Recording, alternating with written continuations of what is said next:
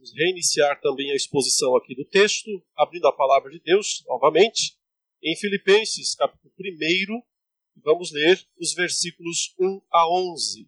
Leiamos todos então esta passagem. Paulo e Timóteo, servos de Cristo Jesus, a todos os santos em Cristo Jesus, inclusive bispos e diáconos que vivem em Filipos. Graça e paz a vós outros, da parte de Deus nosso Pai e do Senhor Jesus Cristo. Dou graças ao meu Deus por tudo que recordo de vós, fazendo sempre com alegria súplicas por todos vós em todas as minhas orações, pela vossa cooperação no Evangelho desde o primeiro dia até agora. Estou plenamente certo de que aquele que começou boa obra em vós há de completá-la até ao dia de Cristo Jesus. Aliás, é justo que eu assim pense de todos vós, porque vos trago no coração, seja nas minhas algemas, seja na defesa e confirmação do Evangelho, pois todos sois participantes da graça comigo. Pois minha testemunha é Deus, da saudade que tenho de todos vós na terna misericórdia de Cristo Jesus. E também faço esta oração: que o vosso amor aumente mais e mais, em pleno conhecimento e toda a percepção, para aprovardes as coisas excelentes e serdes sinceros e inculpáveis para o dia de Cristo, cheios do fruto de justiça, o qual é mediante Jesus Cristo para a glória e louvor de Deus. Nós temos que aprender, meus queridos irmãos e irmãs, a encontrar a verdadeira felicidade, alegria no Senhor e nos momentos de luta, sofrimento ou desespero. Essa carta que o apóstolo Paulo escreveu, como nós sabemos, é a carta onde ele mais fala de alegria, mais usa termos como regozijo, alegrai-vos no Senhor, por isso me alegro, vocês também completem a minha alegria. Expressões similares a estas, onde ele demonstra todo o seu contentamento em Deus, em Cristo Jesus. Por isso, nós temos muito a aprender com esta carta sobre como manter a alegria nos momentos de luta e dificuldade. Justamente porque, quando nós analisamos esta carta que Paulo escreveu, nós percebemos que tanto ele quanto os seus leitores, os filipenses, nenhum deles estava numa situação confortável uh, daquilo que os homens normalmente pensam que é uma situação de alegria, de conforto, de bem-estar. Paulo estava preso. Ele passou boa parte né, do seu ministério, da sua tarefa de pregador do evangelho aos gentios, passou atrás das grades, porque ele sempre desafiava as autoridades no sentido de que ele pregava o evangelho, dizia que só havia um Deus verdadeiro, que o Senhor não habitava em templos. Obviamente, para um mundo cheio de deuses, templos, rituais. Era uma pregação bastante ofensiva que ia contra os interesses de muitos poderosos. E por isso, vez ou outra, seja por acusação dos próprios judeus, que também ouviam, né, viam o apóstolo Paulo como um traidor da religião judaica, ou pelos próprios gentios estrangeiros que percebiam que a pregação dele de alguma maneira confrontava o modo de vida, o modo de subsistência, a própria prosperidade material que era eh, muitas vezes ligada à cultura de idolatria, eh, de eh, fábrica de ídolos daqueles dias. Por isso o apóstolo Paulo acabava sendo sempre alvo desses grupos, sofria acusações, acabava parando em alguma prisão por algum tempo. Finalmente, como sabemos, ele próprio foi morto, foi condenado à morte, foi decapitado, uh, pelo que nós sabemos, lá pelo ano 64 ainda durante o reinado daquele terrível imperador chamado Nero. Mas, por outro lado, também os filipenses, que viviam nessa cidade chamada Filipos, uma importante cidade daqueles dias, uma cidade, uma rota comercial bastante próspera. Também nesse local, uh, os cristãos enfrentavam grandes desafios, perseguições, lutas. Para se manter fiel à fé cristã, frequentemente eles precisavam abrir mão de vantagens econômicas, inclusive, do mundo daqueles dias. Então, a situação pessoal, tanto do escritor quanto dos leitores, no caso os filipenses, não era uma situação confortável. E ainda assim, essa carta, como eu disse e repito, é a que mais fala sobre alegrar-se, sobre exultar no Senhor, sobre contentamento. Na verdade, a frase-chave para entender toda essa carta é o capítulo 4, versículo 11. Queria que os irmãos olhassem as suas Bíblias esse versículo, porque esse versículo é o chave mesmo, ele, ele nos dá o segredo da interpretação da carta como um todo. No versículo 11 diz assim: Digo isto não por causa da pobreza, porque aprendi a viver contente em toda e qualquer situação. Então, observem, nessas poucas palavras aqui do versículo 11, está todo o segredo da felicidade cristã. Paulo fala: Eu aprendi. Como um discípulo aprende. Inclusive, a palavra aprender aqui é aquela que é usada na Bíblia, no Novo Testamento, para discipulado, para fazer discípulos, para ensinar os princípios fundamentais da fé cristã. Essa palavra Paulo usa aqui. Eu aprendi como um discípulo de Cristo, como alguém que aprende coisas. Eu aprendi a viver contente em toda e qualquer situação. Ah, preste atenção nesse termo contente que está aí no versículo 11. Ele é o termo-chave.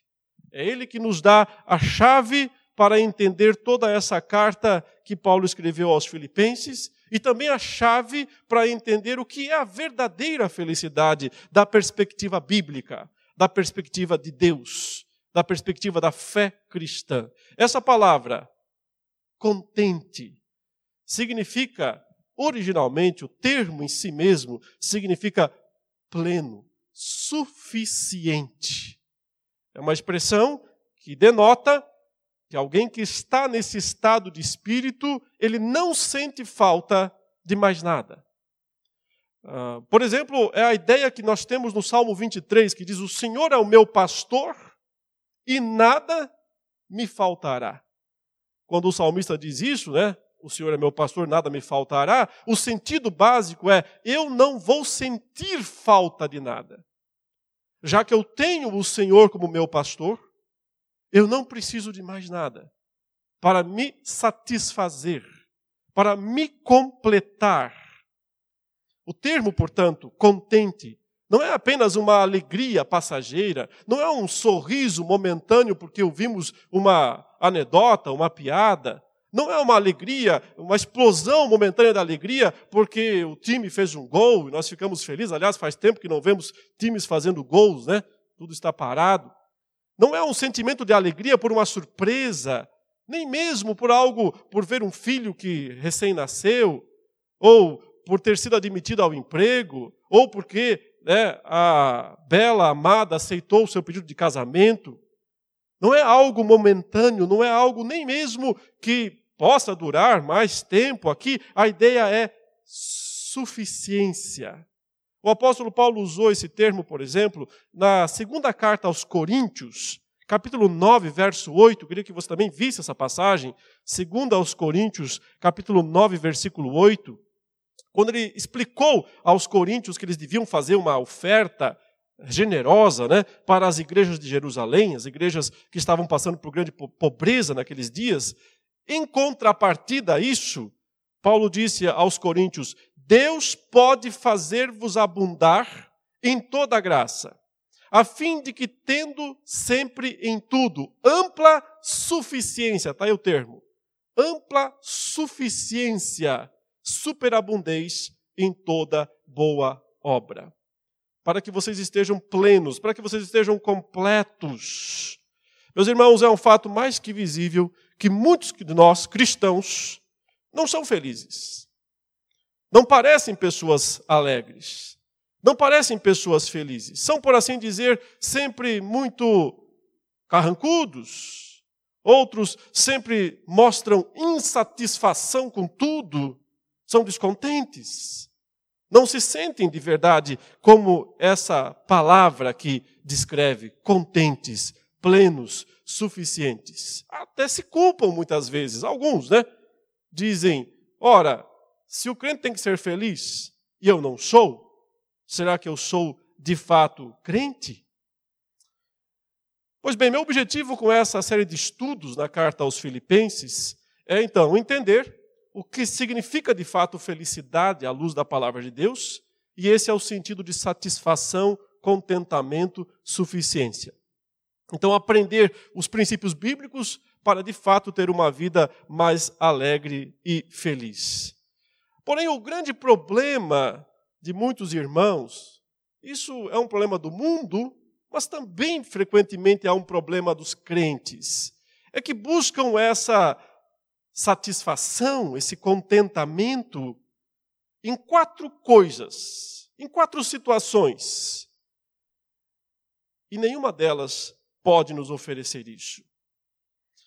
O primeiro lugar em que as pessoas buscam esse sentimento de felicidade, de plenitude, é dentro de si mesmos. Aliás, essa é a grande pregação da mídia, a grande pregação dos filmes, das músicas. A felicidade está dentro de você. Você tem que encontrá-la, você tem que buscá-la lá no seu íntimo, lá no seu interior. Esse é o sentido, inclusive, que essa palavra que o apóstolo Paulo usa aqui, alegre, contente, contentamento, aprendi a viver contente. Essa palavra é uma palavra grega, é a palavra autarques. E essa palavra autarques, ou contentamento, viver contente, era o termo-chave da filosofia grega chamada de estoicismo. se você quiser, você procura no Google aí o que significa estoicismo.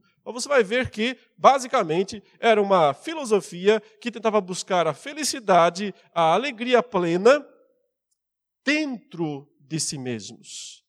Então, para os que eram chamados de estoicos naqueles dias, nos dias de Paulo, e claro que Paulo sabe que esse termo é usado, era usado no mundo greco-romano, ou seja, pelos filósofos dos seus dias, para descrever a felicidade verdadeira.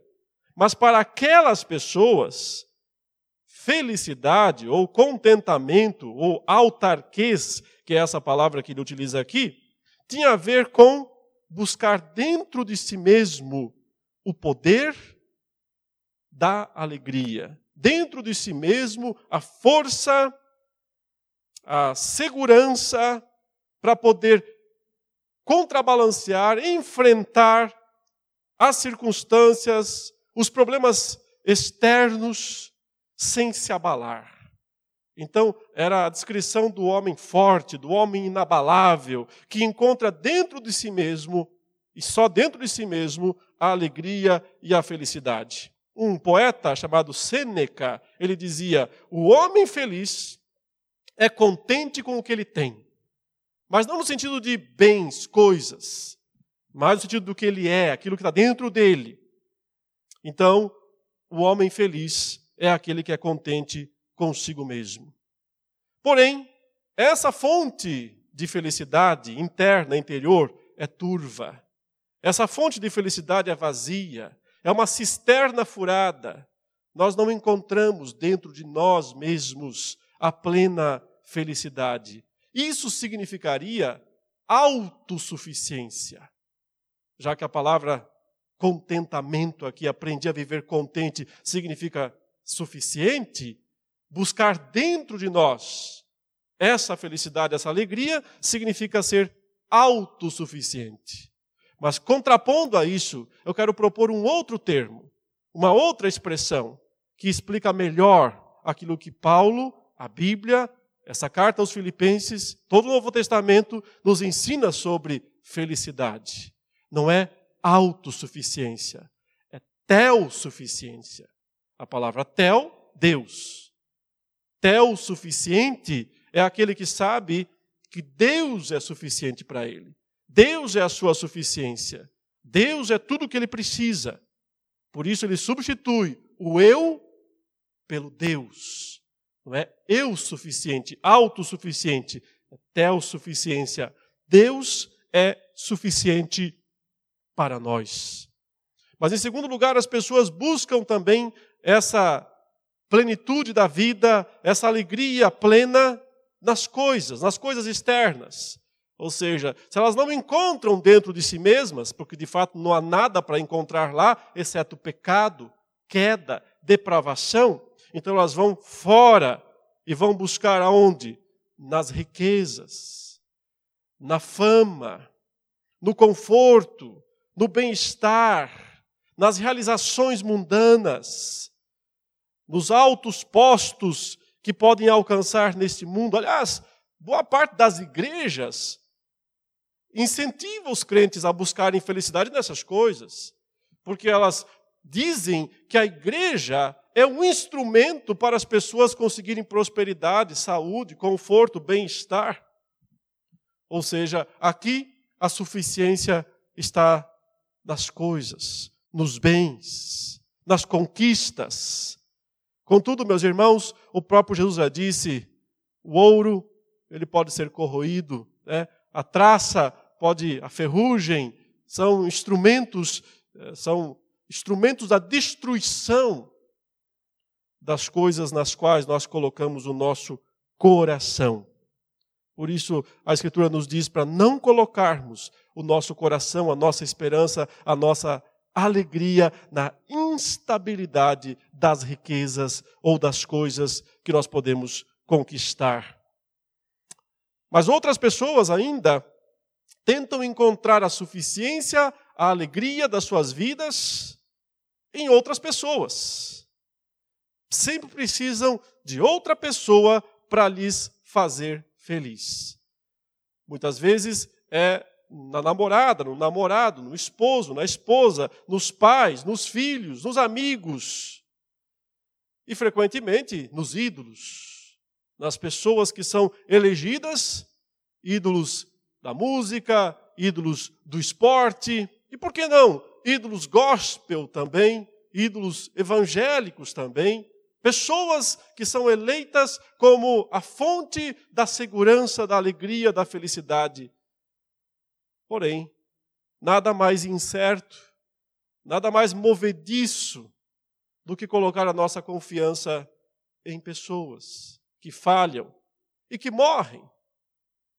Nós não podemos colocar a nossa alegria nas pessoas. Note, não significa que essas coisas listadas aqui, de alguma forma, não possam contribuir para a nossa alegria. Podem. Há problema em nos alegrarmos nas coisas materiais que o Senhor nos dá, nos concede, nos alegrarmos nas pessoas que amamos, que estão perto de nós, mas é uma alegria decorrente daquela que é a central, a fundamental, que é a alegria que eu estou chamando aqui de tel-suficiência. Mas há uma quarta fonte furada, cisterna rota, cisterna que vaza, em que as pessoas também buscam a sua alegria. Eu já disse, muitas buscam dentro de si mesmas, o sentido original dessa palavra que Paulo usa no versículo 11 do capítulo 4, né? autarquês, suficiência. Outros buscam a felicidade na riqueza, na fama, nas realizações, nos feitos. Outros buscam em pessoas, na dependência de pessoas. Mas também muitos buscam esse senso de suficiência e de alegria na própria religião. A religião da autojustiça, a religião do cumprir rituais para satisfazer o ego, a religião do excesso de tradicionalismo ou de liberalismo. Todos os caminhos aí levam para o mesmo lugar, que não é a glória de Deus. E esse é o alvo principal de Paulo aqui nessa carta. Ele ataca grandemente essa busca pela autarquês, pela suficiência, pela alegria, pela felicidade na religiosidade. Porque ele sabe que ele foi alguém que buscou isso no passado. O apóstolo Paulo não buscou senso de felicidade, de completude em outras pessoas. Não buscou dentro de si mesmo, não buscou em bens, em riquezas, mas buscou na religião, buscou nos feitos religiosos, buscou no seu legalismo judaico. Só que chegou uma hora que ele disse: Isso tudo agora para mim é estrume. Eu entendi que essas coisas que a religiosidade trazia para mim no passado, agora não passa de estrume, porque eu aprendi algo muito maior e muito mais importante: a viver contente em toda e qualquer situação. Então, meus irmãos, não é autossuficiência, não é buscar suficiência nas coisas, nos outros ou na religião, mas em Deus. Tel suficiência. Todos temos que aprender a buscar essa tel suficiência porque ela é o segredo da alegria. E como é que nós podemos ver isso já aqui nesses primeiros versículos que o apóstolo Paulo escreveu aos Filipenses, quando ele faz essa saudação a eles, quando ele diz que está com saudade deles? Note que o que destaca, o que nós encontramos de grande destaque nesses versículos iniciais desta carta, especialmente aí dos versículos 3 a 11, é segurança em Deus. Ele diz no verso 6: Estou plenamente certo de que aquele que começou boa obra em vós há de completá-la até ao dia de Cristo Jesus. Ele está apontando aqui para a certeza da salvação, a segurança da salvação, que não está dentro de nós, que não está também fora de nós nas coisas, que não está nas pessoas que nos cercam, que não está na religiosidade, na idolatria religiosa, mas que está naquele. Ele diz: Eu estou plenamente certo de que aquele, esse aquele é Deus. Aquele que começou boa obra em vós há de completá-la até ao dia de Cristo Jesus. Ou seja, aqui está a primeira grande proclamação dessa carta, no sentido de nos ajudar a construir a suficiência a alegria que nunca vai embora, a alegria que permanece, sobrevive aos piores testes, sobrevive às prisões, sobrevive às doenças, sobrevive ao abandono, ao desemprego, sobrevive ao que nós tivermos que enfrentar, a uma condenação à morte, como o apóstolo Paulo efetivamente acabou sendo condenado à morte. Essa alegria nasce da certeza de que Deus nunca nos abandona, de que Deus tem sim um propósito para as nossas vidas. E esse propósito tem início, meio e fim. E início, meio e fim desse propósito é o próprio Deus. Depende daquele, ele diz, aquele que começou essa boa obra vai completá-la. É a segurança que nós temos nas promessas de Deus. A segurança que nós temos na soberania de Deus, na imutabilidade de Deus. A garantia que nós temos de que nos relacionamos com alguém confiável, plenamente confiável, de alguém que não falha, não volta atrás em Sua palavra, não quebra Suas promessas, não mente, ele disse que nos salvaria. Ele prometeu que nos salvaria. Portanto, não há risco de nós perdermos essa grandiosa e perfeita salvação. Nessa passagem, apenas para fazer uma explanação um pouquinho mais completa, o apóstolo Paulo menciona dois motivos de oração. Ele diz que está orando a Deus pelos filipenses por dois motivos. Vejam aí no verso 3: Dou graças ao meu Deus e Pai, ao meu Deus, por tudo que recordo de vós, fazendo sempre com alegria súplicas por todos vós em todas as minhas orações, pela vossa cooperação no Evangelho desde o primeiro dia até agora. Estou plenamente certo de que aquele que começou boa obra em vós há de completá-la até o dia de Cristo Jesus. Então, o primeiro sentimento aqui do apóstolo Paulo, que ele expressa em oração ao Pai, em oração a Deus, pelos filipenses, é gratidão. Gratidão pelo que Deus fez na vida dos filipenses. Paulo está vendo aqui evidências concretas, evidências práticas, verificáveis, de que Deus começou uma obra na vida dos filipenses. Quer saber se Deus vai completar a obra dele na sua vida? Quer saber? Veja se ele começou. Porque se ele começou, ele termina. Se ele começou, ele completa. Agora, se ele não começou, se não há evidências, se não pode ser visto nada, então você não tem motivos para confiar que ele vai terminar, porque ele não pode terminar o que ele não começou. Paulo diz: Eu estou certo de que aquele que começou boa obra em vós há de completá-la até o dia de Cristo Jesus. Por que, que eu tenho certeza que ele começou? Por tudo o que eu recordo de vocês. Porque eu vejo clareza nas ações de vocês. Vocês são cooperadores no Evangelho. Ele diz, pela vossa cooperação no Evangelho desde o primeiro dia. Porque os filipenses receberam o Evangelho, creram no Evangelho e cooperaram com o Evangelho. Então Paulo diz: Deus começou essa obra em vocês. Então ele vai completar. Quer ter certeza, eu repito, que Deus vai concluir a obra dele na sua vida? Veja se ele já a começou. Porque se ele começou, ele vai concluir. Paulo reforça isso no verso 7. Aliás, é justo que eu assim pense de todos vós. Ou seja, o que eu estou falando aqui não é nenhuma loucura. É justo que eu pense assim de todos vocês, ou de todos vós, porque vos trago no coração, seja nas minhas algemas, seja na defesa e confirmação do Evangelho, pois todos sois participantes da graça comigo. Vocês não fugiram, ele diz aqui, da luta, do desafio.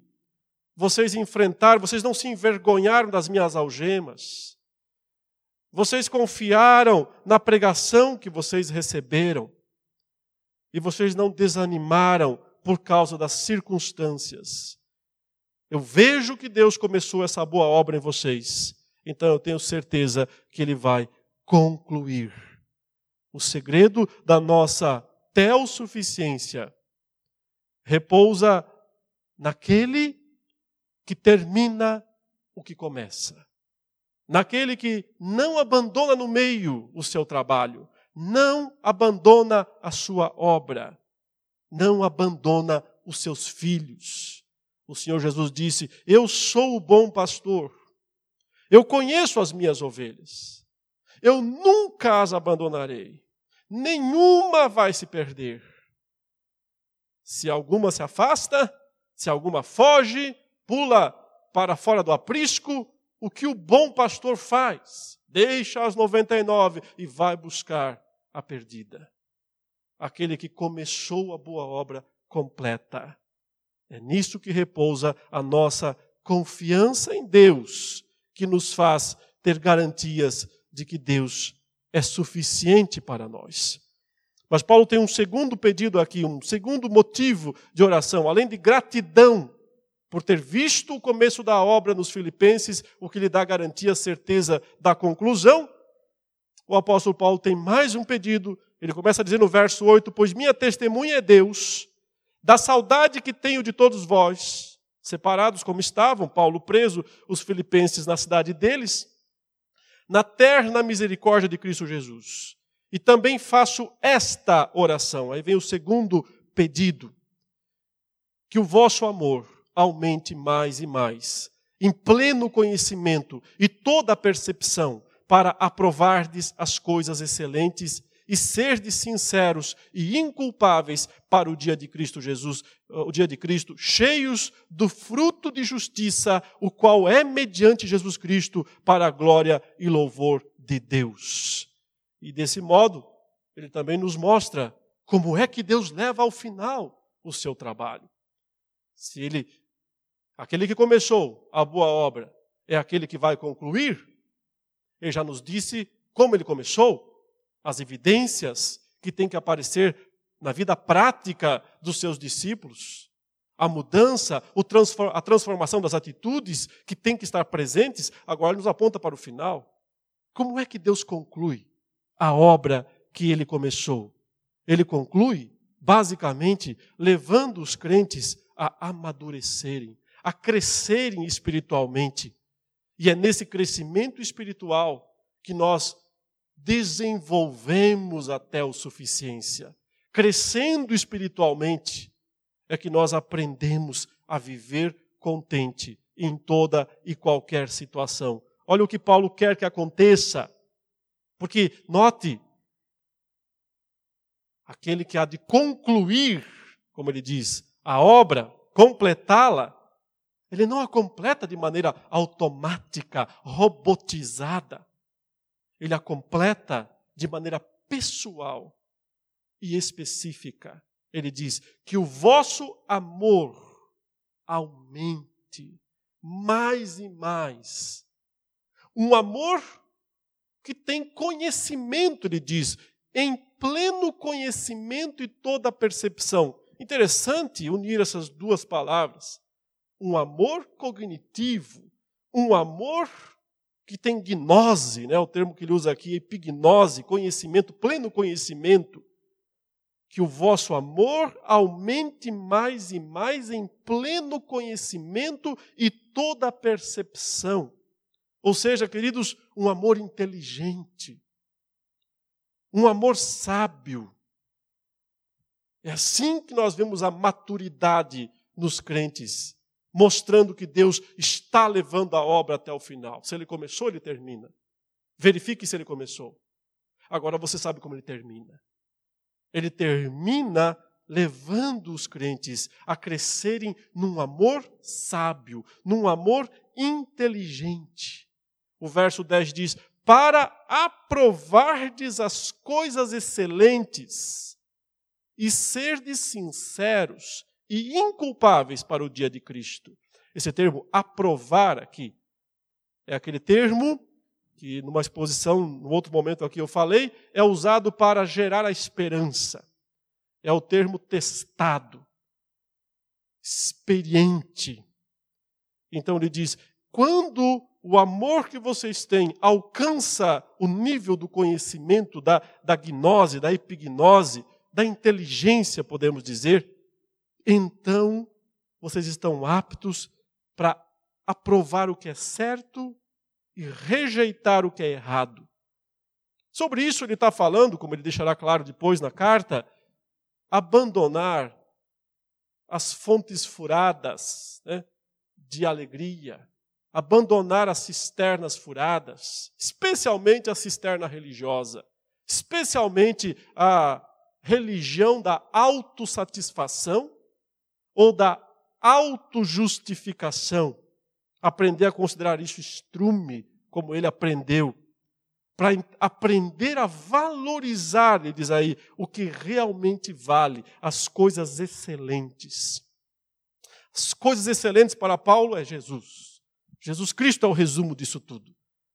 É Cristo em sua pessoa, em sua obra, em sua vida, em sua morte, em seu sofrimento mas também em sua glória e em seu poder.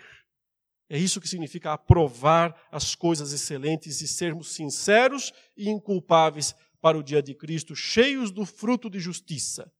Não vazios de frutos, ele diz cheios de fruto, ou do fruto de justiça, o qual não é nosso, ele diz, é mediante Jesus Cristo para a glória e louvor de Deus.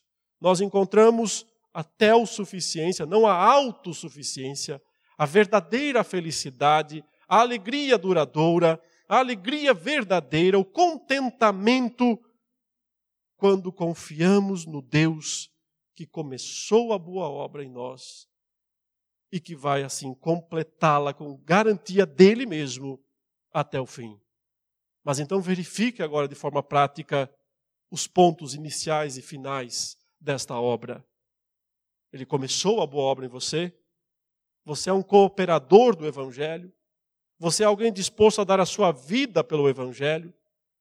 Você é alguém que não se envergonha das algemas que muitas vezes são a consequência da fidelidade ao Evangelho.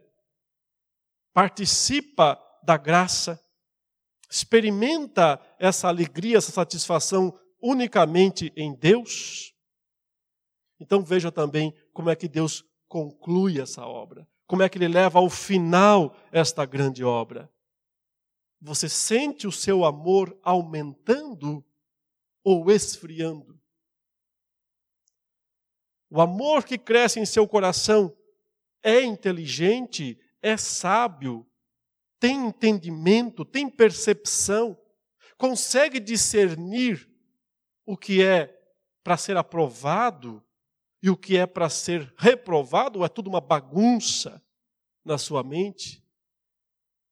há sinceridade, há inculpabilidade na sua vida, onde estão os frutos, frutos de justiça, que só pode ser mediante Jesus Cristo, com o objetivo máximo de glória, glorificar e louvar a Deus.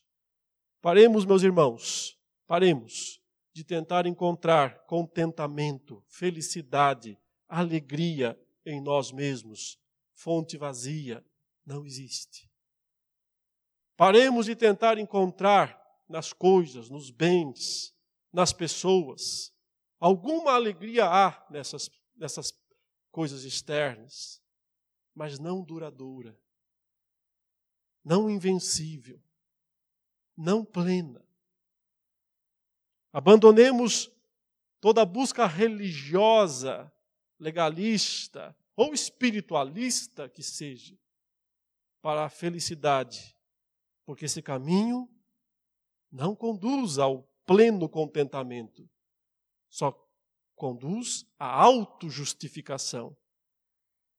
Aprendamos a buscar na fonte verdadeira, única, que é Deus. Alegrai-vos sempre no Senhor, Paulo fala no capítulo 4, verso 4. Alegrai-vos sempre no Senhor. Isso é teo suficiência. Deus é suficiente para nós. Ele é o nosso pastor. Nós não teremos falta de nada. Que Deus nos abençoe em nome de Jesus. Vamos orar. Santo e amado Pai, te pedimos que tu enchas o nosso coração nesta manhã de alegria e verdadeira felicidade por te conhecer por compreender que tu és o nosso Deus, por compreender que tu és um Deus confiável, totalmente confiável. Um Deus que não muda de planos, que não interrompe projetos, que não abandona suas ovelhas e de quem nada pode de fato nos separar. Porque em Cristo Jesus nós temos a plena suficiência da salvação e da alegria em nossas vidas. Abençoe agora especialmente nossos irmãos e irmãs, ó Deus, que se sentem abatidos, tristes, desanimados nesses dias de tribulação que nós enfrentamos, porque de fato são dias de tribulação. Que eles possam encontrar no Senhor até o suficiência, a alegria perene, o contentamento com o Senhor, do Senhor, pelo Senhor e para o Senhor. De maneira que se vejam inundados, surpreendidos de fato por uma alegria indizível e cheia de glória, a qual só o teu Espírito pode produzir em nós como um fruto de fato espiritual. Console, conforte os entristecidos, abatidos. Já irmãos nossos com perdas familiares que sucumbiram a essa enfermidade, outros que estão lutando em hospitais, em UTIs, que o Senhor sustente essas vidas, cure aqueles que, conforme a tua vontade, serão curados, restaure-os, mas acima de tudo, permita que todos tenham no Senhor o pleno contentamento e a plena satisfação. Oramos em nome de Jesus. Amém.